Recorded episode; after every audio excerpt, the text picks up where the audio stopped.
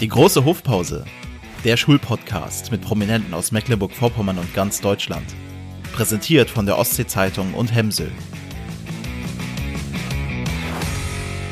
Ja, guten Tag, liebe Zuhörerinnen und Zuhörer. Ich begrüße Sie ganz herzlich zur zweiten Folge der großen Hofpause, der Schulpodcast der Ostsee-Zeitung in Zusammenarbeit mit Hemsö, dem schwedischen Spezialisten für Entwicklung, Bau und Vermietung von Schulen.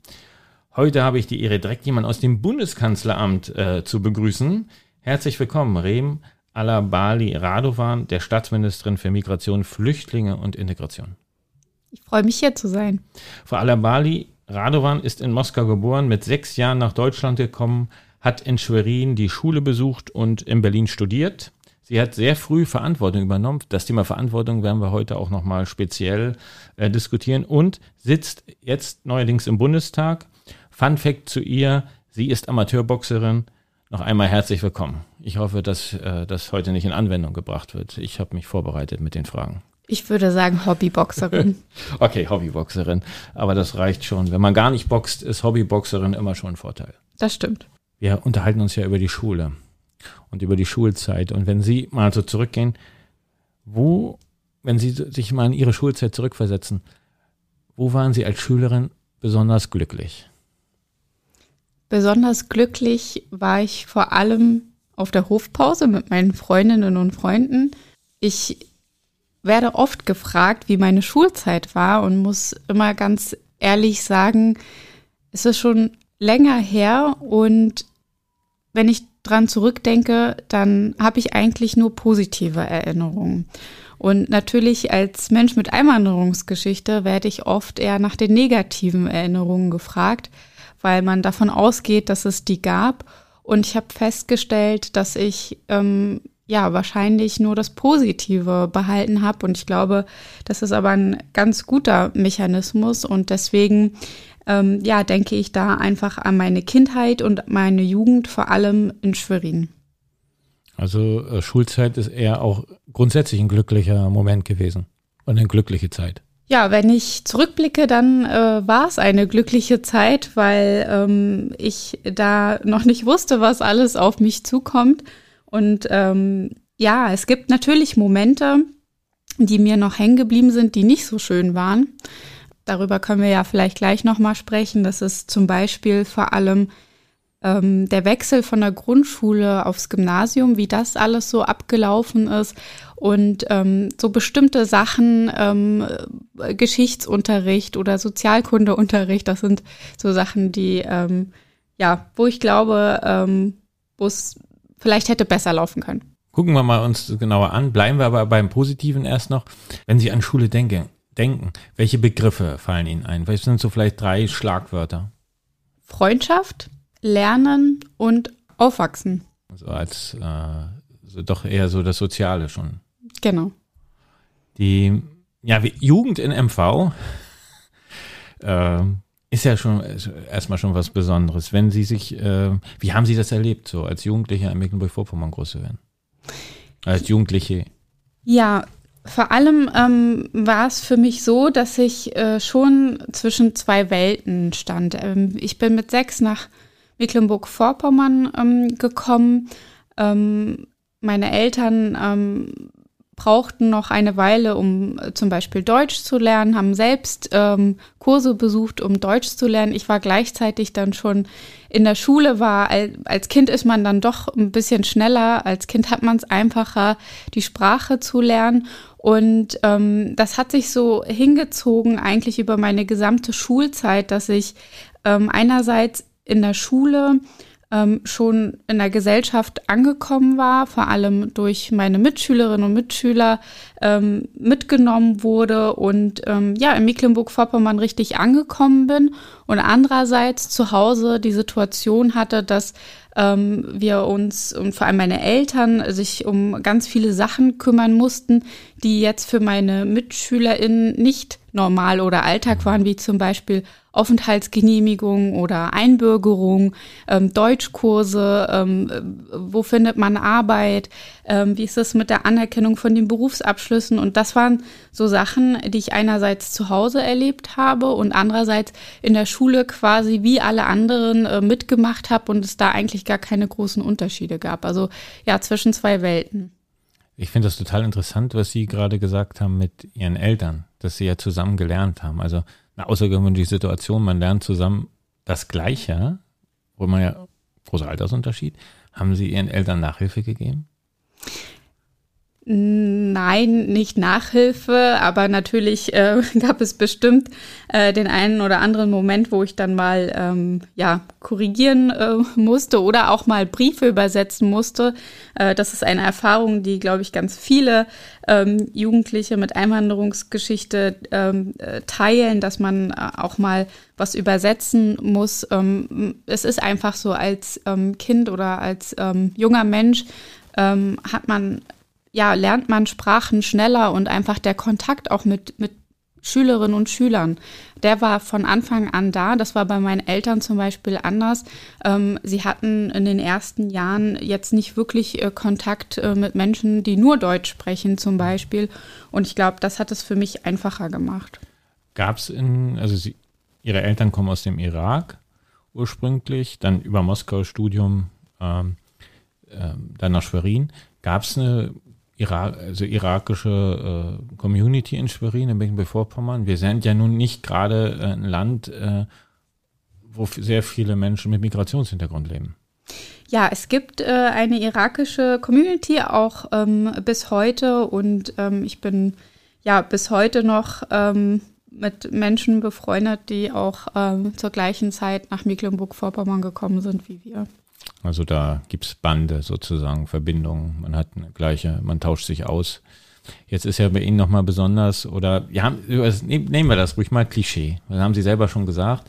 Äh, man ist dann so bestimmten Klischees ausgesetzt. Äh, ich, was ich mir so vorstellen könnte in der Schule, so ein bisschen nebenbei oder auf dem Schulhof, du trägst ja gar kein Kopftuch oder solche Fragen. Ist sowas passiert? Aber, oder ist das jetzt auch schon Klischee, dass ich mir vorstelle, dass solche Fragen gestellt werden? Naja, es ist, man muss schon sagen, solche Fragen kamen auf jeden Fall. Also ähm, gerade äh, bei mir, ich ähm, ja, komme offensichtlich auch aus ähm, ja, der arabischen Region, aus dem Nahen und Mittleren Osten, wo ähm, nun mal der Islam auch die größte Religion ist und äh, viele sind davon ausgegangen, dass ich auch Muslima bin. Ähm, das bin ich äh, nicht. Ähm, ich bin ähm, katholisch getauft. Ähm, das wissen viele auch gar nicht, ähm, dass es in der Region auch äh, viele andere Religionen äh, gibt, dass es sehr vielfältig ist. Und ähm, das war etwas, was mir schon schwer fiel, weil ich selbst ja noch gar nicht so richtig darüber aufgeklärt war. Zu Hause haben wir jetzt nicht so viel ähm, darüber geredet und äh, musste dann erklären, ähm, warum ich keine Muslima bin. Das waren schon so Situationen, denen man ähm, ausgesetzt war, ja. Kinder können ja sehr versöhnlich und offen sein, aber die können natürlich auch brutal sein. Also so diese offen, also diese Offenheit auf der einen Seite kann ja sehr versöhnlich sein und äh, Freundschaft, aber die sagen natürlich auch Dinge ungefiltert. Wie haben Sie das erlebt?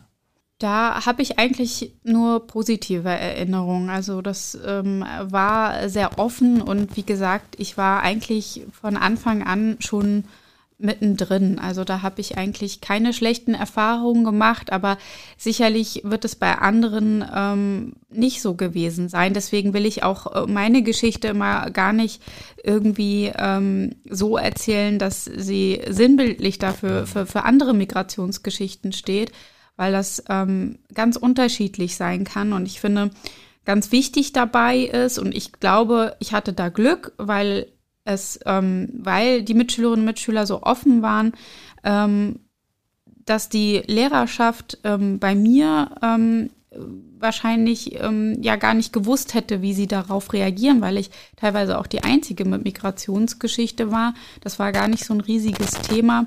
Ähm, ich denke, das ist jetzt anders, dass auch Lehrerinnen und Lehrer sich damit beschäftigen müssen, wenn es zum Beispiel zu Rassismus in Schulen kommt. Ja, da werden wir hinterher nochmal drauf eingehen. Nullerjahre Schwerin, äh, auch nochmal besonders, ich habe längere Zeit in Schwerin gearbeitet, es kommt kein Schwerin-Bashing, aber Schwerin und Jugendliche ist, ist nicht gleich die erste Assoziation, die ich habe. Schwerin kommt schon sehr beschaulich, daher hat also einen doch sehr klassischen Charme, auch so, so erlebt man Schwerin, viel Verwaltung, ja klar, Politik ist da auch, Sie haben ja auch in Schwerin gearbeitet lange. Ähm, wie fühlt man sich da so als Jugendlicher oder als Jugendliche? Ja, Sie haben es schon eigentlich ganz gut äh, beschrieben. Ähm, es ist ganz schön. Ähm, es ist ähm, teilweise sehr ruhig. Ähm, aber ja, für Jugendliche ist es nicht wirklich ähm, attraktiv, also vor allem für ähm, junge Menschen, die ähm, sich fragen, wie es nach der Schule weitergeht. Und für mich war ganz klar, nach dem Abitur ziehe ich weg, wie für viele meiner Mitschülerinnen und Mitschüler. Ähm, das ist aber etwas, was mich jetzt auch politisch bewegt, weil ich möchte, dass ähm, Schwerin auch attraktiv ist äh, für junge Menschen. Und da haben wir wirklich noch viel zu tun. Ich war jetzt viel unterwegs, habe viel mit jungen Menschen gesprochen und gefragt, was können wir denn in Schwerin machen, ähm, damit ähm, ja es euch besser hier geht oder damit ihr auch gerne hier bleibt. Aber da gibt es noch einige Baustellen. Ja, was sind, was wünschen die sich so? Natürlich fehlt eine Hochschule in Schwerin. Das ist ähm, ein heißes Thema. Äh, das will ich jetzt hier gar nicht aufmachen. Aber es ähm, fehlen ähm, teilweise die ähm, Möglichkeiten, zu studieren. Ähm, aber auch ähm, was Ausbildung angeht, ähm, haben wir äh, jetzt nicht die größte Vielfalt, was die Ausbildungsberufe angeht. Das ist das eine. Und das andere ist aber auch ähm, das Angebot, auch mal, ja, ganz einfach nachts wegzugehen, was trinken zu gehen, sich zu treffen. Also die Orte für junge Menschen ähm, die sind noch nicht ähm, ausreichend da. Und ähm, da, glaube ich, muss sich noch einiges entwickeln. Es hat sich schon äh, verbessert, aber ich glaube, da geht noch mehr. Ja, und das ist ja auch ein Standortvorteil, wenn man da eine funktionierende Infrastruktur hat für die jungen Menschen, werden natürlich auch mehr junge Menschen nach Schwerin ziehen, obwohl Schwerin wächst auch wieder. Die wenn Sie sich mal zurückerinnern, jetzt haben Sie schon gesagt, von Ausbildung, Studium gesprochen, kommen wir vielleicht auch gleich äh, drauf. Ähm, wovon haben Sie denn geträumt, als Sie junges Mädchen waren? Also äh, so als Schülerin vielleicht. Was wollten Sie mal werden? Ja, ich wollte alles Mögliche werden. Also es fing an mit Archäologin, ähm, dann in Richtung Astro, Astronomie, äh, Astronautin ähm, und äh, all diese Sachen. Aber dann ähm, so mit 16, 17 war es schon klar, dass das politische Interesse sehr groß ist. Und ähm, ich habe dann ähm, in der 11. Klasse wusste ich schon, ich möchte unbedingt Politikwissenschaft studieren und in diese Richtung gehen. Mein Traum, äh, und das habe ich auch in mein Abi-Buch geschrieben, das habe ich letztens wieder rausgekramt. Äh, mein Traum war es, ähm, bei den Vereinten Nationen zu arbeiten. Puh, haben wir noch Zeit, das kann ja noch werden. ja. Bleiben Sie dran. ja. Die, ja gut, alles mit A. Astronautin, Archäologie, Ausländerbeauftragte. Ja. Das, das war, das war noch nicht mein Traum damals. Nein, aber fängt alles mit A an. So, ähm, UNO passt da nicht ganz rein, aber das kriegen wir auch noch hin. Ähm, die Schule ist auch immer ähm, so ein Ort der Begegnung. Und Sie haben ja schon gesagt, Politik war in der 11. Klasse Ihr Thema. Haben Sie da auch besondere Lehrerinnen oder Lehrer äh, beeinflusst? Sie sagen, die Geschichte, Politik, Archäologie schließe ich jetzt mal, dass auch Geschichte dann sie vielleicht äh, fasziniert hat.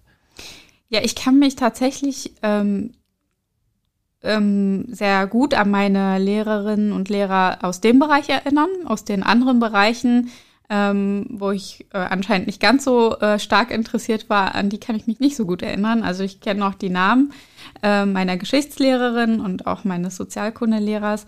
Ähm, aber ich habe ja eingangs schon gesagt, ich hätte mir gewünscht, dass der ähm, Unterricht in beiden Bereichen aktueller war.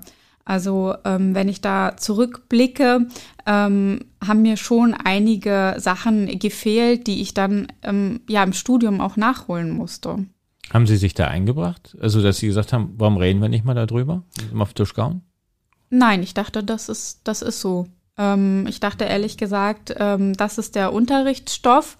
Ähm, klar, jetzt ähm, ärgere ich mich auch. Man hätte auf jeden Fall was sagen können, aber ich glaube, das war zu meiner Schulzeit, ähm, vielleicht auch nur an meiner Schule, aber zu meiner Sch Schulzeit war das auch jetzt nicht gang und gäbe, dass Schülerinnen und Schüler ähm, aktiv den Unterricht mitbegleiten oder sagen, was sie sich wünschen. Also daran kann ich mich nicht wirklich erinnern, dass man das mal so gesagt hat, was man unterrichtet haben will oder was man lernen möchte. Mhm. Und Partizipation, spielte das eine Rolle der, in Ihrer Zeit? Also waren Sie Schülersprecherin, haben sich da engagiert? Ich frage einfach mal.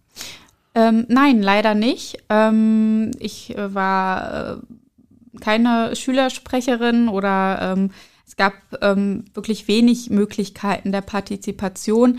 Ähm, jetzt weiß ich, dass sich das an meiner Schule und auch an vielen äh, stark verändert hat und das finde ich eine sehr positive Entwicklung. Die das ist, glaube ich, auch eine Frage der, der jüngeren Generation, die jetzt eben sich stärker auch politisiert vielleicht, sich stärker einbringt. Äh, Fridays for Future äh, zum Beispiel ist ja so eine Bewegung, die viele junge Leute äh, ja, motiviert, auf die Straße zu gehen. Sehen Sie da auch Zusammenhänge? Absolut. Ich denke auch, dass die sozialen Medien jetzt eine große Rolle spielen. Ich glaube, ähm, der Zugang zu politischen Informationen und aktuellen Geschehnissen ist für Jugendliche ähm, jetzt einfacher geworden, ähm, weil sie es ähm, überall sehen, nicht nur jetzt im linearen Fernsehen oder in einer ähm, Zeitung, äh, die, die man jetzt als Jugendlicher vielleicht nicht unbedingt liest, aber ähm, bei Social Media ist es schon so, dass wenn, wenn etwas passiert, ähm, dass den Jugendlichen auch ähm, gezeigt wird und sie auch drüber reden. Das sehe ich auch bei meiner Schwester, die ist 16 und gerade noch in der Schule. Und ähm, da merke ich, dass, ähm, dass es da ganz anders läuft als bei mir im Vergleich. Aber ich finde, es ist eine sehr positive Entwicklung. Also die ist da gut dabei, die Schwester, und, und, und äußert sich auch. Ja, und vor allem ist es auch so, wenn etwas nicht im Unterricht besprochen wird, dann ähm, sprechen sie trotzdem untereinander über aktuelle Geschehnisse. Und das finde ich gut. Holen das sozusagen den Stoff selbst nach. Ja. Die, jetzt haben Sie über Ihre Schwester gesprochen. Welche Rolle spielt denn Bildung in Ihrer Familie? Also, Sie haben ja schon über das Lernen, Sie haben gemeinsam Deutsch gelernt, aber wie grundsätzlich Bildung in Ihrer Familie? Ja, eine große Rolle. Ähm, ich habe ja ähm, in der vierten Klasse zum Beispiel eine Realschulempfehlung bekommen. Ähm, das haben viele Kinder mit Einwanderungsgeschichte müssen diese Erfahrung machen. Ähm, da, das müssen wir auch angehen, dieses Thema, auch politisch. Aber dass ähm, dann gesagt wurde, aufgrund der Sprache oder, naja, ich weiß ehrlich gesagt gar nicht, aus welchen Gründen das ähm, immer so gemacht wurde, aber ich habe eine Realschulempfehlung bekommen. Und für meine Eltern war es aber total wichtig, dass ich aufs Gymnasium komme. Ähm, und ähm, deswegen hat sich, äh, haben sich meine Eltern da sehr eingesetzt und ähm, ich bin dann auch aufs Gymnasium gegangen, trotz der ähm, Realschulempfehlung. Da bin ich auch sehr froh. Ähm, ich habe es ja auch geschafft. Das hat, es hat auch ähm, funktioniert. Ich hatte keine großartigen Probleme jetzt. Ähm, also ähm, ich habe alle ich musste nicht äh, sitzen bleiben oder eine Klasse wiederholen. Ähm, und ähm, ja, das zeigt also, Bildung äh, spielt eine ähm, große Rolle und vor allem war es für meine Eltern wichtig, dass ich alle Möglichkeiten habe. Ähm, das gilt natürlich auch für meine Geschwister und ähm, ja, deswegen war es ihnen wichtig, dass ich ähm, Abitur mache.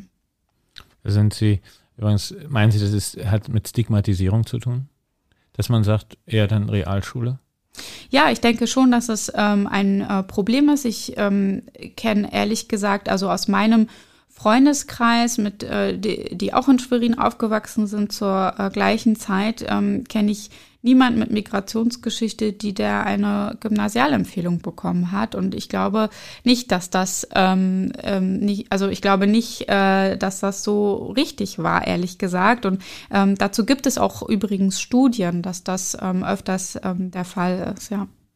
Ja, das ist ein Thema, da sind Sie in guter Gesellschaft, also die Name ist mir jetzt entfallen, der BioNTech-Gründer äh, und ja äh, verschiedenste Professoren, auch Schauspieler, die ich jetzt, die, und die berichten das Gleiche. Wir hatten vor einiger Zeit, hatten wir an der Schule hier ein Seminar, da hat er auch ein junger Mann, der studierte Informatik, hat auch erzählt, er hat eine Hauptschulempfehlung bekommen. Ja, türkische Wurzeln oder die Familie. Und er hat es dann so, er hat sich immer wieder über Punkt für Punkt für Punkt äh, nach oben gekämpft und hat eben viel übers Internet gelernt. Also das ist so eine Geschichte, die einfach so bei mir jetzt so mal hängen geblieben ist, wo ich, ja, es wiederholt sich. Es ist dann ganz Teil Stigmatisierung dabei und wir wissen das. Also Bildungsgerechtigkeit, äh, das sagen alle Studien. Und da sind wir jetzt in Deutschland nicht gerade, dürfen wir uns nicht auf die Schultern klopfen und sagen, läuft, läuft eben nicht. Mhm. Also und äh, da haben wir was zu tun. Ja, ich glaube, es ist aber auch ganz wichtig zu sagen, dass ähm, es natürlich überhaupt nicht äh, schlimm ist, auf eine Realschule zu gehen oder auf, auf eine Fall. Hauptschule. Das Problem war ähm, damals, ähm, dass meine Eltern dieses ähm, Schulsystem gar nicht kannten. Und ich glaube, so geht es vielen Menschen, die vor allem in erster Generation herkommen. Es ist ja ein einzigartiges System.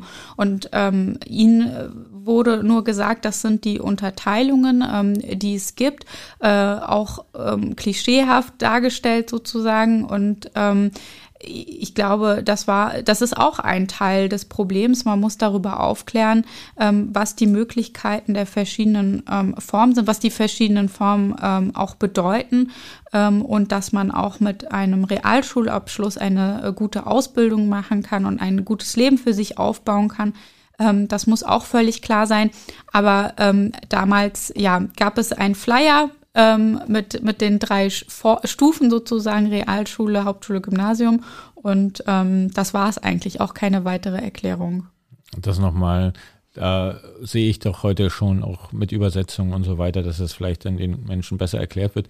Ich glaube aber grundsätzlich, obwohl ich bin jetzt nicht Gast hier, dass da auch noch eine, eine Menge zu tun ist, gebe ich Ihnen recht. Also es geht ja nicht darum, welchen Abschluss man macht, obwohl man über die Schulform muss man auch diskutieren. Also wie, wie wollen wir in Zukunft zusammen lernen? Wir wollen, Kinder sollen die in Zukunft zusammen lernen, aber die Durchlässigkeit natürlich nach den Schulabschlüssen und mit welchen Umwegen oder wie kann ich auch mit dem Realschulabschluss hinterher nochmal eine Zugänglichkeit zu einem Studium oder einem dualen Studium oder solchen Dingen. Darüber müssen wir natürlich reden.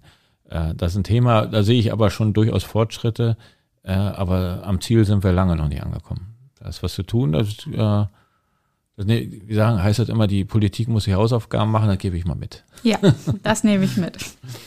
Die, die haben das schon sehr schön gesagt und äh, es nicht nur so als, ich sag mal, äh, als Aneinanderreihung von Rassismuserfahrungen beschrieben. Nun ist es aber so, Alltagsrassismus ist ein Thema.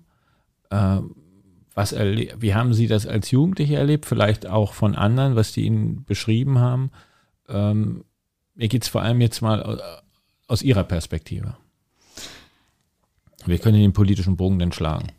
Ja, ähm, also es ist so, dass ähm, ja sehr viele Menschen mit Einwanderungsgeschichte Rassismuserfahrungen machen, ähm, unterschiedlichster Art ähm, in der Schule, äh, im Alltag, bei der Jobsuche, bei der Wohnungssuche. Ich kriege jetzt viele ähm, Zuschriften, aber auch in vielen Gesprächen, gerade mit jungen Menschen, ähm, mit, dass sie das Thema Rassismus an Schulen stark beschäftigt, ähm, dass die Jugendlichen, mit denen ich gesprochen habe, auch nicht zu, noch nicht zufrieden sind, wie mit dem ähm, Thema umgegangen wird an Schulen, sich auch wünschen, dass man das auch ähm, mehr thematisiert. Ich denke, klar ist, ähm, wir haben ein Problem mit Rassismus in Deutschland. Ähm, das zeigen zahlreiche Studien. Erst kürzlich wurde ein Rassismusmonitor veröffentlicht, der das auch noch mal ganz deutlich zeigt. Aber ähm, viel wichtiger ist es zu sagen, was machen wir denn jetzt dagegen und vor allem auch an Schulen und das nicht einfach nur ähm, so laufen zu lassen und zu sagen, ja, wir haben da ein Problem, ja, Menschen mit Einwanderungsgeschichte erleben Rassismus ähm, und dann machen wir nichts. So geht's nicht. Dass wir weggucken, meinen Sie? Naja, dass wir ähm, ja es einfach äh, hinnehmen, ähm, das ähm, geht nicht. Und ich glaube, dass gerade auch ähm, in den Schulen, gerade wo ähm, ja, junge Menschen vor allem auch geprägt werden, ähm, dass da noch mehr darüber geredet werden muss, auch vor allem mit den Lehrerinnen und Lehrern. Also das wäre das, das wäre so ein Thema, wo Sie sagen würde, äh, aus Ihrer eigenen Erfahrung, gehört im Politikunterricht oder gehört in den Religionsunterricht, gehört eigentlich in, in, die, in, die, in die Fächer, wo man, wo man, wo sehr viel diskutiert und äh, wo sehr viel diskutiert und aufgezeigt wird. Ja, vor allem ist es wichtig, dass alle sensibilisiert ähm, sind, dass ähm, wenn man so etwas mitbekommt, da, da, natürlich auch einschreitet, ob das jetzt die LehrerInnen sind oder die SchülerInnen selbst, aber auch thematisch ähm, finde ich schon, ähm, dass es ganz wichtig ist, auch darüber zu reden, im Geschichtsunterricht natürlich, was das Thema Erinnerungskultur angeht, zum Beispiel ähm, deutsche Kolonialgeschichte, aber auch die ganzen rassistischen und rechtsextremen Anschläge der letzten 30 Jahre, die wir ähm, erleben mussten. Aber natürlich auch ähm, die Frage, wie gehen wir damit um? Da bin ich jetzt nicht die Expertin im Bildungsbereich, in welchen Unterricht das genau ähm, passt, aber ähm, klar ist, es muss irgendwo Thema sein. Ja, es gibt ja viele Partner. Ich mache jetzt wieder Thema Hausaufgaben. Gerade jetzt sag mal im nicht schulischen Bereich, äh, NGOs, äh, auch äh, Bildungsstartups, Social Impacts, die sich genau mit diesem Thema Demokratieerziehung beschäftigen. Äh, die freuen sich natürlich auch, wenn sie gefördert werden. Also das wäre vielleicht auch nochmal ein Thema. Wir reden jetzt ganz viel über Startups und Förderung, aber genau diese Social äh, Startups oder die, die Thema Demokratie, Rassismus, äh, Auseinandersetzung und so weiter, das wäre ja nochmal eine Aufgabe, äh, wo die Bundesregierung oder Länder, Landesregierung drum kümmern können, wie kann man diese Initiativen noch stärken, damit sie noch stärker in die Gesellschaft und natürlich dann auch in die Schulen hineinwirken können. Ja, unbedingt. Diese Initiativen sind ähm, sehr wichtig und ich bin ja auch Antirassismusbeauftragte der Bundesregierung. Ich möchte solche Initiativen auch unterstützen. Wir bringen jetzt auch das Demokratiefördergesetz auf den Weg. Da geht es ja auch genau um ähm, Prävention und politische Bildung. Aber ich finde, es trotzdem wichtig, dass es auch in den Lehrplan gehört, weil nicht alle, ähm, äh, nicht alle Schulen werden über diese Initiativen erreicht. Was ist, was ist denn, wenn man nicht das Glück hat mhm. ähm, oder den Vorteil, dass solch eine Initiative mal zu einem in die Schule kommt? Also deswegen finde ich, es muss auch ein, wichtig, äh, ein wichtiger Bestandteil des Lehrplans sein und auch der Lehrerausbildung. Auf jeden Fall. Wie, ja, jetzt ist das Thema eine Sache noch, ich habe ja so ein bisschen bei Ihnen, Sie kommen jetzt aus Schwerin, Sie haben diese Migrationsgeschichte, ich sag mal, so eine gewisse doppelte, äh, äh, ja, da ist eine gewisse äh, interessante Doppelbödigkeit drin, denn als Ostdeutscher erfährt man ja auch öfter mal Anfragen. Wie, äh, wie erleben Sie das? Also das Thema Ostdeutschland wird gerade sehr kontrovers diskutiert, auch ostdeutsche Herkunft. Äh, das Verhältnis einer westdeutschen Mehrheitsgesellschaft zu einer ostdeutschen Minderheitsgesellschaft. Spielt das in Ihrer Arbeit auch eine Rolle oder auch in Ihrer persönlichen Erfahrung als Schwerinerin? Ja, das äh, spielt auch eine große Rolle, weil ich ähm, ja nicht nur ähm, die Perspektive meiner Einwanderungsgeschichte mitbringe ähm, in meine politische Arbeit, aber auch ja meine ähm, ähm, ja meine ostdeutsche Perspektive sozusagen. Ähm, ehrlich gesagt habe ich das in meiner Jugend in Schwerin selbst gar nicht so erlebt. Ähm, ich habe das erst gemerkt, als ich äh, zum Studieren nach Berlin gegangen bin und natürlich auch jetzt in meiner äh, politischen Arbeit, ähm, dass es da auch einige Parallelen gibt, ähm, wenn es um Repräsentanz äh, geht, aber auch um Vorurteile. Und ein Thema, was mich da ganz stark beschäftigt, was ja beide Perspektiven auch ja, oder beide Perspektiven spielen da eine Rolle. Das ist das Thema Repräsentanz. Wenn wir uns zum Beispiel ähm, die Bundesministerien angucken, das ist mein Lieblingsbeispiel, weil es da ganz deutlich wird. Bei den Abteilungsleiterinnen und Abteilungsleitern der Bundesministerien ähm, gibt es kaum Menschen mit Einwanderungsgeschichte und auch, ich glaube, von 111 AbteilungsleiterInnen nur vier, die eine ostdeutsche Biografie haben. Also da gibt es ähm, gewisse Parallelen und deswegen setze ich mich dafür ein, ähm, dass die Repräsentanz ähm, für beide ähm, Gruppen, also für Menschen mit Einwanderungsgeschichte und für ähm, Menschen mit einer ostdeutschen Biografie gestärkt werden. Dem kann man nichts hinzufügen, das kann man nur äh, unterstützen. Die Frage ist natürlich, die sich stellt. Und ich merke, dass ihr das auch in den Debatten, wenn man so in Social Media mal unterwegs ist, da stehen Persönlichkeiten dann im, sag mal, Kolleginnen von Ihnen, Emilia Fester oder andere junge, Philipp Amthor, die werden dann als Junge äh, bezeichnet, die haben keine, die haben keine Lebenserfahrung, die sollen den Mund halten. Wie sehen Sie das? Haben Sie selber sowas? Ich habe mich auch vorbereitet, hab dann, da gab es auch so vom Deutschlandfunk, ah, die ist noch so jung, kann sie das überhaupt? Wie, wie setzen Sie sich damit auseinander? Also Verantwortung zu übernehmen in jungen Jahren. Ja, das wird ähm, immer mehr ein Thema und ähm, leider gibt es äh, genau äh, diese Vorurteile auch gegenüber jungen Menschen, die in die Politik gehen. Aber die Politik und vor allem der Bundestag ähm, spiegelt ja unsere Gesellschaft wieder und repräsentiert unsere Gesellschaft und die besteht nicht nur aus äh, Menschen, die ein gewisses Alter erreicht haben, sondern ähm, äh, es geht auch um junge Menschen und ähm, finde ähm, es sehr gut, dass der Bundestag jetzt jünger geworden ist, diverser geworden ist. Also alleine in meiner Fraktion sind wir, in der SPD-Fraktion sind wir von 206 Abgeordneten sind 49 unter 35 Jahre alt. Und ich glaube, ähm, das ist ein sehr wichtiges Zeichen, denn wir wissen auch, dass ähm, Jugendliche schon immer und immer wieder sagen, unsere Themen werden im Bundestag nicht besprochen, ähm, finden in der Politik nicht statt und das wollen wir jetzt so ändern und das gehört auf jeden Fall dazu. Und ähm, ich finde nicht, dass man diese Verantwortung in jungen Jahren nicht übernehmen kann, sondern ich finde es gut, wenn Menschen auch in jungen Jahren politische Verantwortung übernehmen der Wille und, und Einsatzwille. Ja, wir haben natürlich immer so im Kopf äh, die Beamtenlaufbahn und äh, Erfahrung äh, zeichnet sich dadurch aus, dass man möglichst viele Jahre dann in seinem Lebenslauf hat und dann darüber, über diese Geschichten. Ähm, ich, ich verstehe das so, Sie möchten, dass auch mehr junge Leute Verantwortung übernehmen. Ja, also ich finde, ähm, es sollte vielfältig sein ähm, und ähm, da kommen wir jetzt hin. Also es geht auch, ähm, also der Bundestag ist ganz spannend, ähm, wenn man sich das Thema Vielfalt anguckt. Es geht ja auch um soziale Herkunft oder auch um Berufsabschlüsse. Also JuristInnen sind im Bundestag definitiv überrepräsentiert und ich glaube nicht, dass das unbedingt unsere Gesellschaft widerspiegelt. Und von daher finde ich gut, dass Menschen ähm, auch jetzt in den Bundestag gehen, die ganz unterschiedliche Hintergründe ähm, mitbringen.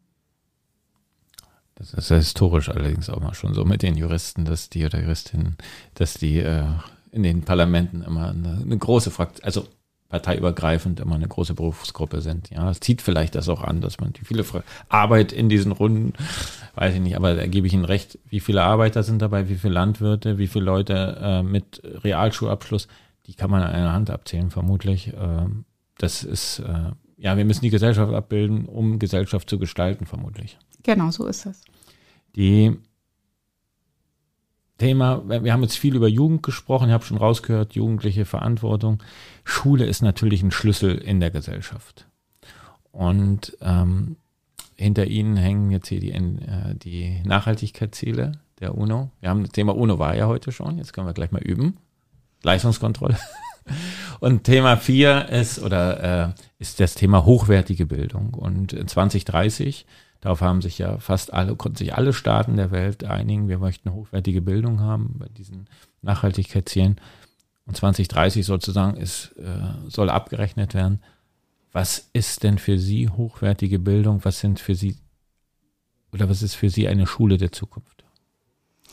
Ja, für mich ist eine ähm, Schule der Zukunft eine Schule, in der ähm, Schüler, alle Schülerinnen und Schüler ähm, eine Möglichkeit haben, ihr ähm, Leben aufzubauen, ihre Perspektiven mit einzubringen und ähm, sich auch weiterbilden zu können, unabhängig von ihrer Herkunft, von ihrem sozialen Status.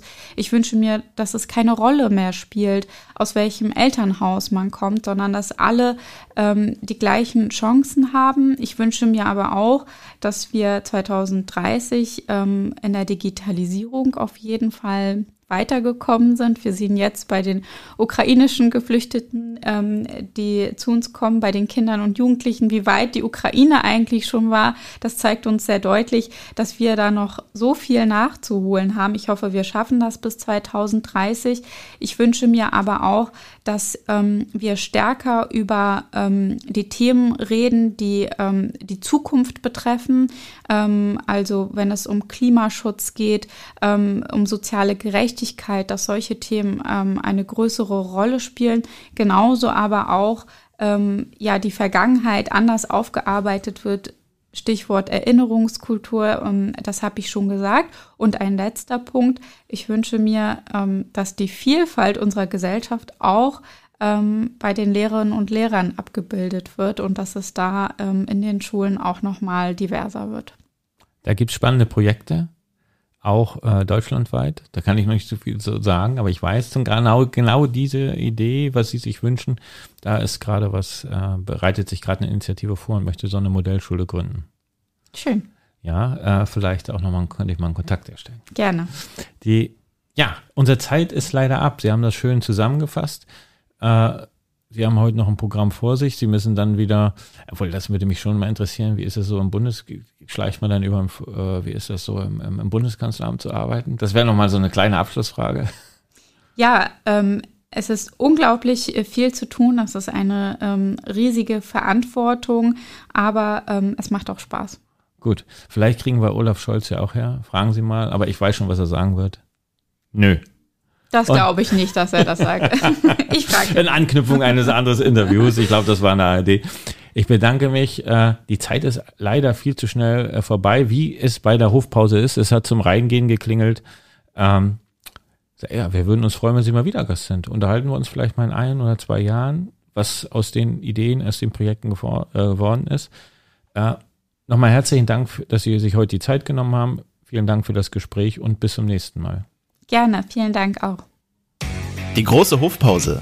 Der Schulpodcast mit Prominenten aus Mecklenburg-Vorpommern und ganz Deutschland. Präsentiert von der Ostsee-Zeitung und Hemsel.